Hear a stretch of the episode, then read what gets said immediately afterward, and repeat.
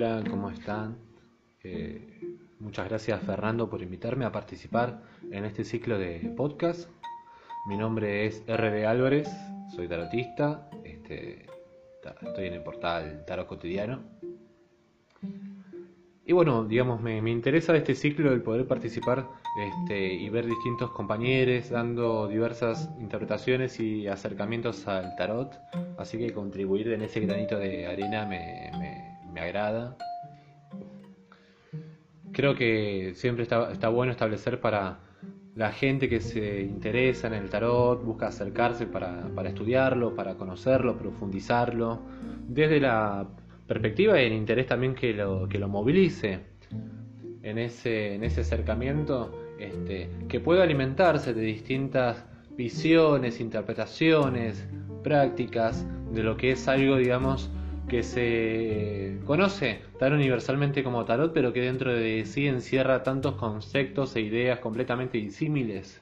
Creo que hay que entender que el tarot, como constructo social, no es una cosa ontológica única, sino que de acuerdo a donde nos paremos y el momento histórico en donde nos paremos, van a representar, nos van a mostrar cosas muy distintas entre sí. Creo que la característica principal que tiene el tarot en relación a otras herramientas oraculares es que nos facilita que nos devuelva la imagen que nosotros queremos que nos devuelva. Si nosotros queremos depositarle este, en el tarot una visión cabalística, nos va a devolver eso. Si queremos depositarle una visión astrológica, nos lo va a devolver. Si queremos depositar mitología, psicología, nos la va a devolver. Incluso mismo si, si queremos depositar eh, geometría sagrada, nos lo va a devolver. Creo que esa es la, gran característica del tarot y por la cual también está vinculado con muchos otros sistemas, que quizás no pasa tanto con otras herramientas oraculares como la astrología, este, las runas, por citar algunas.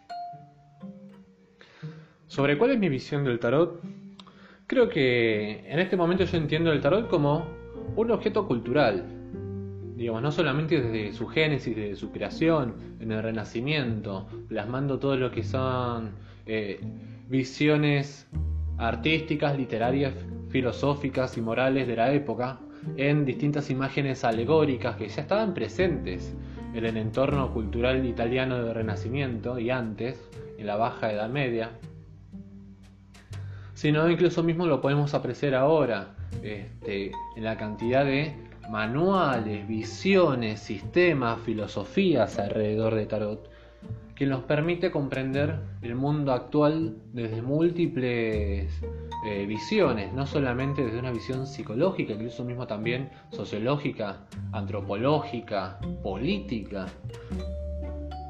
Entonces el tarot deviene en un producto cultural que no solamente se, se ha transformado en sus 600 años de vida, desde un juego de cartas, a una, una herramienta de cartomancia, a el cúmulo, el cúmulo de conocimiento hermético, a lo que es en la actualidad una herramienta de autoconocimiento eh, y desarrollo personal.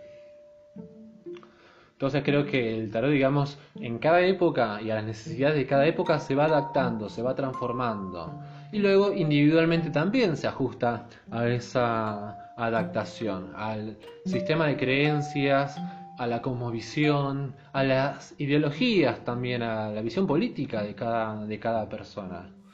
El tarot, digamos, como instrumento simbólico, nos va a devolver todo lo que nosotros queramos que nos devuelva.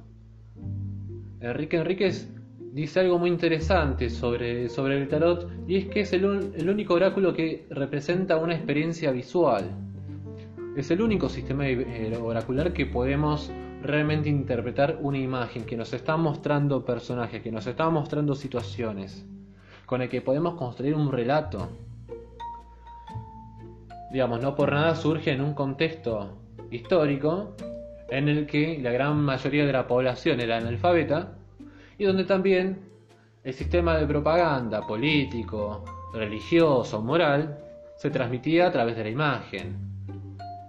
Mayormente durante toda la Edad Media a través de la imagen en las catedrales, en las, iglesias, Hoy en día quizás el concepto nos cuesta un poco comprenderlo porque vivimos en una sociedad constantemente bombardeada por imágenes. Digamos, vivimos en un mundo altamente visual, desde nuestros teléfonos, las redes sociales, las publicidades en la, en la internet, en, las calles, por todos lados. Hay publicidad por todos lados, hay imagen por todos lados, hay bombardeo de distintas imágenes con mayor profundidad o menor profundidad mayormente. Pero hay que entender que durante muchos siglos no existía un contacto directo con la imagen, sino en circunstancias muy especiales, como era generalmente en el caso de Occidente, el ir a la iglesia, el, ir a, a misa. Entonces, el tarot, a diferencia de otros sistemas oraculares, nos da una visión un viaje alegórico, porque dentro de cada carta encontramos una alegoría que nos expresa una idea, que nos expresa una enseñanza. No importa si esta idea, esta enseñanza la interpretamos este, desde una visión moderna, psicológica, este, arquetípica, o si la expresamos a través de las ideas renacentistas, cristianas de esa época siempre nos va a expresar ideas, ideas que nos van a dar una enseñanza, donde esta enseñanza se caracteriza por mostrarnos un camino de ascensión espiritual. Entonces hoy el tarot es una cosa, y vamos a ver dentro de 50, 100 años, 200 años, en qué deviene, en qué se transforma. Y particularmente cómo eso que se presenta como intersubjetivo en un momento dado, también se adapta a las necesidades personales rodeadas en, esa, en esas condiciones materiales. Sobre mi acercamiento al tarot, yo me empecé a acercar de adolescente, producto de una búsqueda espiritual, este, también producto de una búsqueda personal. Yo creo que fue más una búsqueda personal antes que espiritual, que después devino en espiritual. Y lo encontré en un contexto donde yo también necesitaba distintas respuestas y me fui acercando y lo fui profundizando. Y se fue también este, adaptando a, a mi proceso de crecimiento, a las respuestas que en cada momento de mi vida necesitaba encontrar. A mí siempre me interesa, me interesó mucho lo que es, el origen de las cosas, digamos, quizá tengo una visión un poco este, arqueológica para algunas cuestiones, por lo menos las cuestiones que me interesan. Y en el tarot, digamos, en algún momento me topé con la gran inquietud de que, bueno, a ver, esta carta se supone que tienen un significado. Ahora, ¿de dónde viene ese, ese significado? ¿De dónde viene este, la imagen de cada carta? ¿De dónde vienen los juegos de cartas? ¿Por qué son estas alegorías y no son otras? ¿Por qué se da este orden? ¿Por qué aparece en ese momento tan específico de la historia humana? En ese momento son esas las preguntas que expresan la, manera en la que yo veo y comprendo al tarot y que es la manera en la que en este momento me interesa también transmitirlo. Después respecto de las distintas tradiciones eh, terapéuticas o herméticas, porque no, consideraría necesariamente la adivinación o la cábala algo intrínsecamente terapéutico.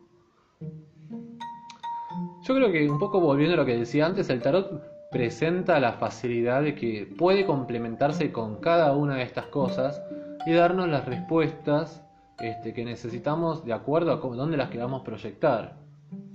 Digamos, a mí, a mí me interesa el tarot, pero después los otros sistemas eh, adivinatorios, oraculares, como la astrología, este, las runas, la cartomancia en general, este, o capaz más cuestiones como la, magia ceremonial o la cábala no son tanto de mi interés, o por lo menos no tanto de un interés más, más completo como no simplemente como tener esos elementos para comprender al tarot desde una visión más entera. Porque también, digamos, como mencioné antes, el tarot se entiende en muchas cosas. No va a ser lo mismo la visión del tarot que tenga alguien que sigue los lineamientos de Jodorowsky que la visión del tarot que pueda tener un seguidor de la Golden Dawn. Digamos, el tarot, si bien estamos hablando de la misma herramienta, de la misma cosa, del mismo dispositivo, los órdenes discursivos que se depositan en ese dispositivo son muy variados. Entonces también amerita ponerse de acuerdo en cuál es el lenguaje que tiene cada una de estas interpretaciones, en cada uno de estos órdenes discursivos, y también cuáles son los basamentos dados de sentido y significado a esas cartas. Porque hoy en día quizás tenemos una visión del tarot que tiende a ser intersubjetiva o pretende casi muy falazmente ser ontológica a través de eh, una idea más global, un entendimiento más global de lo que es el significado individual de cada carta en base a lo que suele ser el sistema derivado del mazo Rider White Smith, ¿no? Este destilado que es de la tradición de la Golden Dawn. Y cómo, digamos, las miles de copias de este mazo posibilitan que la gente, al ver tantas versiones de lo mismo, crea que eso es el tarot, ese es el significado intrínseco ontológico de cada carta y pierda este, quizás la posibilidad de entender otras visiones. Entonces el tarot, digamos, de acuerdo a donde nos paramos, tiene componentes muy distintos y que en muchos casos se engloban con estas tradiciones. Entonces está bueno para comprender este, esa visión particular del tarot, comprender también cómo, cómo operan, qué le aportan estas visiones. Si yo quiero entender el tarot de Crowley, obviamente que va a ser necesario tener este, una formación, una idea de lo que es la astrología, la cábala, el sistema de, telema, las propias eh, creencias de, Crowley. Respecto a si uso otro tipo de oráculos, como, como Lerman acá hace la pregunta, yo realmente no uso otros sistemas oraculares porque no me considero un lector de, tarot de eso de mentalidad mágica o brujeril que quieren como leer todo o adivinar con todo. A mí realmente como mi interés pasa en este momento por, por las cartas, por la capacidad de proyectar este, distintas ideas imperantes en la sociedad a través de sus imágenes y cómo se amolda pictóricamente a cada momento y cada ideología. Desde en ese momento, digamos, mi interés por el tarot es más como instrumento social e histórico y no tanto desde eh, la visión de la adivinación. Realmente en este momento a mí un poco me, no, no me interesa este, ser como el máster de oráculos. Es como mi interés es el tarot. Después todo lo otro está, sí, está bien, suma. Como no, no, estoy criticándolo ni hablando mal de eso. A mí particularmente no, no me suma. Tengo unas runas que cada tanto agarro una runa y leo el manualcito que tengo y como que me, me ayuda en esos momentos donde saco esas runas, pero realmente no es una práctica que hago habitualmente que mucho menos lo, lo practique para tercero y realmente no, no me genera la motivación para aprenderlo. Lo he intentado, pero me aburro a las dos semanas. Con respecto a qué libros me formé, creo que a lo largo de cada época me he ido formando con diversos libros. Este, creo que los primeros libros que leí fueron los de Rachel Pollack, 78 grados de sabiduría del tarot, ambos tomos. Eh, Mary, Mary Greer, tanto Tarot for Yourself, 21 Ways to Read a Tarot Card, eh, The Complete Book of Tarot Reversals, el libro de las cartas de la corte, también de, Mary Greer, eh, los libros de Hayo Van Saff, ¿qué más? Arthur White, particularmente Chala Junger, Enrique Enríquez, y digamos, luego también los historiadores de tarot como eh, Thierry de Paulas, eh, Michael Domet, Andrea Vitali, Giordano Berti, Robert Place, Helen Farley. Creo que, digamos, esos son como los grandes autores que me formaron. Además de, obviamente, como un montón de artículos de, internet, de Tarot Eclectic Forum, de este, Tarot History Forum, y de charlar, y de investigar también. Creo que, digamos, este, los grandes libros para comprender el tarot, no para estudiarlo, no para entenderlo, porque estudiarlo, entenderlo y comprenderlo me parece que son cuestiones completamente en paralelo entre sí. Sí, digamos, para comprenderlo creo que todos los, todos los libros que no son de tarot te ayudan a, comprender el tarot. Psicología, antropología, sociología, historia, mitología, mitología comparada. Creo que las obras de Joseph Campbell son este, necesarias para ampliar el, horizonte de la visión de cada carta. Este, creo que leer literatura, cine, música, este, política, todo eso alimenta el contenido y significado personal de cada carta. No vemoslo solo si leemos la teoría del valor de Marx y podemos cuestionarnos realmente qué representan este, el valor material, el trabajo, las relaciones de poder, las relaciones de opresión social que imperan, las relaciones de producción. Digamos, eso que me parece lo interesante, que el tarot permite que cada uno le otorgue el sentido que, que más necesita en ese momento creo que qué es el tarot ya lo respondí, para mí. Si lo quiero decir, digamos, de una forma más objetiva, el tarot es un juego de cartas que a lo largo de 600 años se transformó y se reinventó y se sigue reinventando todo el tiempo, en cada época, en cada contexto social, cultural. Este, tiene esa capacidad de reinventarse y adecuarse a las necesidades de la época y de cada persona. Pero no deja de ser un mazo de cartas, cartón con dibujitos y no le confiero desde ese lugar más poder del poder simbólico que tiene a la hora de ser interpretado. Para mí no, no representa algo sagrado, porque por definición lo que es sagrado está por fuera de lo profano, de lo mundano, de lo cotidiano. Y el tarot nace en un contexto mundano, nace en un contexto cotidiano, es profano en su esencia porque se desarrolla en un ámbito de apuestas.